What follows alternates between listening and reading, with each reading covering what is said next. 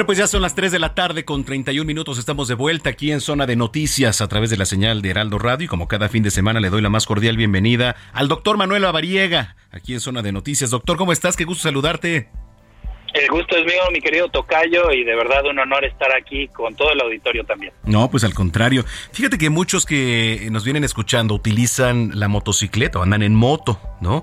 Y también es de los principales factores el andar en motocicleta, desafortunadamente, porque es, eh, a pesar de, ser una orbe en donde convivimos muchos, eh, pues se sufren bastantes accidentes en el tema de la moto. ¿Y qué tenemos que saber en cuanto a primeros auxilios? Es importantísimo, ¿no? Sí, Tocayo, y creo que ahorita antes de mi entrada había un anuncio de justo el tema de las carreteras y el tema de eh, pues la información que se va dando en tiempo real de cómo es que están las carreteras en el país. Y muchos de estos accidentes ocurren en la ciudad y ocurren también en las carreteras y luego es un tema importante de cómo saber qué debemos hacer, cómo debemos de actuar, sobre todo cuando nos encontramos un accidente de una persona que va en motocicleta. Excelente. A ver, pues eh, es importante. ¿Por dónde comenzar? Primero tenemos que empezar con un punto fundamental. Tenemos que asegurarnos que el área esté segura antes de acercarnos al motociclista caído. ¿Por qué? Porque como son vías rápidas o como son vías de mucho flujo vehicular, a veces podemos bajarnos y exponernos también nosotros cuando queremos ayudar a sufrir un accidente. Así que tenemos que verificar si hay tráfico o algunos otros peligros cercanos, inclusive la propia motocicleta que esté prendida o que incluso pueda tener alguna alteración de la mecánica, es decir, que esté derramando aceite, que esté derramando gasolina, que esté derramando algún otro tipo de líquido, sobre todo el líquido de frenos que es corrosivo. Así que es muy importante asegurarnos que tengamos una zona completamente segura. Eso es importantísimo, asegurar el área e incluso se puede pues poner, si, si vas a ayudar bien en auto, pues poner algún tipo de cono, señalización para, para que esté segura el área. Sí, siempre qué bueno que lo comentas, Tocayo, porque si vamos a, a decidirnos a ayudar, bueno, ayudemos de la mejor forma y tal vez pues esa ayuda requiere de señalizar o incluso de apoyarnos con el resto de las personas que estén ahí, pues a veces eh, viendo qué sucede, enterándose qué pasa, nos podamos apoyar de esas personas para poder asegurar el área y sobre todo pues tener completamente seguro que no vamos a tener ninguna posibilidad de riesgo o de accidente. Correcto. Entonces, bueno, pues ahí está. Lo primero es asegurar el área. Perfecto, ya tenemos eso. Vamos con el segundo punto.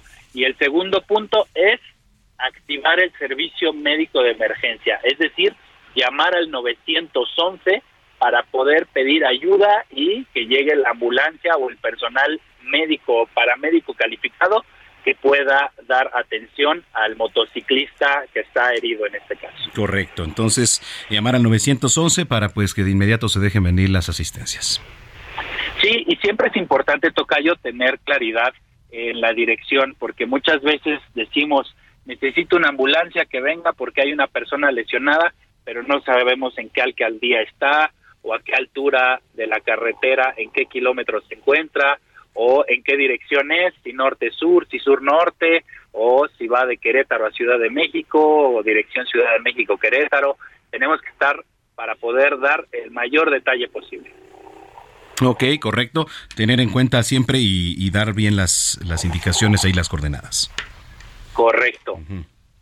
Y vale la pena también tomar en cuenta, pues, dar información al operador que nos conteste en el teléfono, pues para decir si la persona está consciente, si está inconsciente, qué tipo de lesiones iniciales visualizamos, qué tipo de condición tiene la persona, porque eso le va a ayudar mucho al personal médico que vaya en camino para poder prepararse y tener más datos para que al momento de bajar de la ambulancia y proporcionar la atención, pues sepan más o menos a qué se van a enfrentar.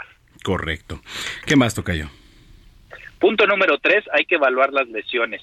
Si el motociclista, el motociclista, perdón, está consciente, hay que preguntarle, pues, más o menos qué molestias tiene, qué le duele, porque a veces muchas lesiones no son visibles y pues ya con la ayuda de la persona o el paciente lesionado, podemos tener un poquito más de claridad. Pero si el motociclista no puede hablar, hay que evitar moverlo y esperar a que los servicios de emergencia lleguen, porque muchas veces dicen quítenle el casco, aflójenle la ropa, quítenle la protección que trae, lejos de ayudarlo, podemos lesionarlo, así que si está inconsciente, solo hay que mantenerlo estable para que no se mueva, no hay que quitar el casco porque quitarle el casco requiere de una técnica específica y sobre todo pues también poder evaluar algunas otras lesiones, sobre todo óseas. Recordemos que los motociclistas van a altas velocidades regularmente, entonces pueden sufrir contusiones importantes o incluso fracturas de huesos, como lo es el fémur. Y fíjate, Tocayo, nada más para darte un poco de detalle. Un fémur, es decir, una fractura de un hueso largo como es el fémur, puede generar una hemorragia de hasta 1500 mililitros, es decir, un litro y medio de sangre. Entonces, si nosotros consideramos que tenemos de 5 a 6 litros circulantes de sangre en nuestro cuerpo, pues se secuestra prácticamente de un 20 a un 30% del volumen. Entonces, eso puede condicionar al motociclista a un estado de choque. Oye, sí, a ver, y el error que cometen muchas personas, pues es el, el, intentar quitar el casco, porque a veces puede estar la lesión ahí, y al quitar el casco, pues es donde se genera incluso la, una lesión peor, ¿no? Sí, una lesión peor en la columna. Recordemos que, bueno, son lesiones de alta velocidad y pueden generar alguna condición de riesgo. Entonces, por eso es importante más bien estabilizar a la persona.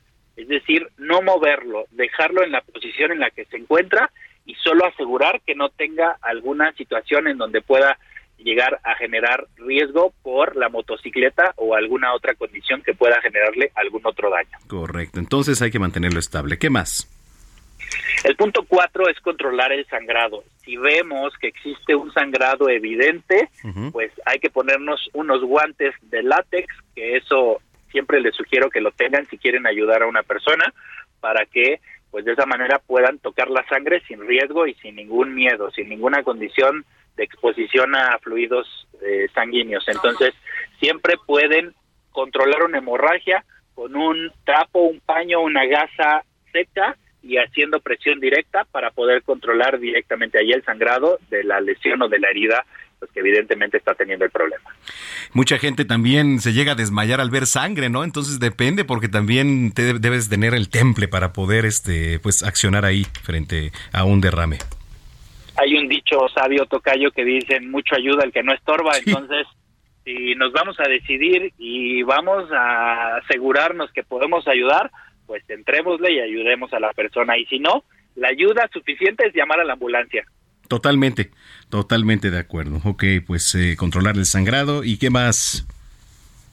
Y algo te comentaba ahorita justamente de no mover a la persona. Entonces creo que vale la pena que tengamos en cuenta esta estabilización de la cabeza, del cuello, no moverlo. Si el motociclista ha sufrido una lesión en la cabeza o en el cuello, es eh, pues prácticamente muy eh, posible que pueda llegar a sufrir alguna lesión o alguna complicación en esta área de su cuerpo. Entonces no hay que moverlo, hay que mantener la cabecita y el cuello estable y evitar estar quitando el casco, moviéndole, dando fuego al casco para quitarlo y esto pues puede generarle mayor lesión, así que estabilizar la cabeza y el cuello es fundamental.